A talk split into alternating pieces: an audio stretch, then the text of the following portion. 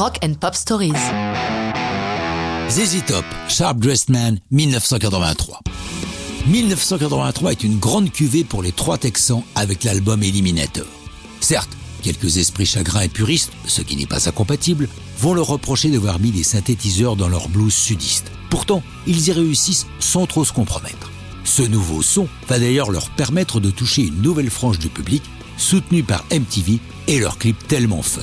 Mais revenons à la musique. Trois chansons font le succès de Eliminator. Gimme All Your Lovin', Legs et Sharp Dressed Man. Comme l'a dit le bassiste des Easy Top Dusty Hill au magazine Spin, être sharp dressed, en gros sapé classe, dépend de qui vous êtes. Si vous êtes un biker, vous serez bien sapé en cuir. Si vous êtes un punk, ça marche aussi. Tout est dans la tête. Si vous vous sentez bien sapé, c'est parce que de votre point de vue, vous l'êtes. Billy Gibbons raconte avoir eu l'inspiration de cette chanson en regardant un film où l'un des personnages était surnommé Sharp Eyed Man. Les synthés sont utilisés avec intelligence, par exemple pour faire des basses, afin d'obtenir un son plus épais.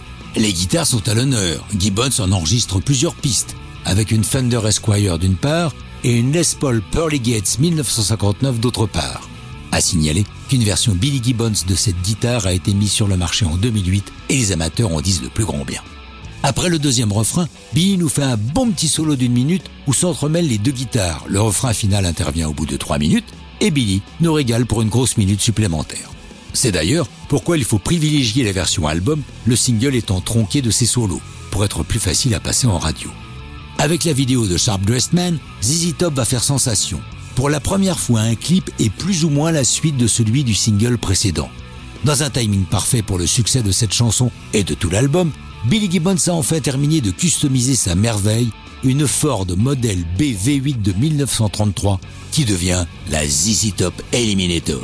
Cette incroyable voiture est le lien entre les clips. Trois jolies filles en débarquent et l'aventure commence avec ZZ Top en lutin sympathique qui font le bonheur d'un jeune homme, genre beau gosse, lui confiant les clés de l'engin. Une bagnole délirante, des jolies filles, un beau mec, comment voulez-vous que les téléspectateurs de MTV puissent résister? L'album Eliminator franchit allègrement le cap des 10 millions d'exemplaires vendus. ZZ Top est un groupe éminemment sympathique. Un conseil, regardez That Little Old Band from Texas, un excellent documentaire qui leur est consacré, car franchement, c'est une sacrée bonne histoire de rock'n'roll.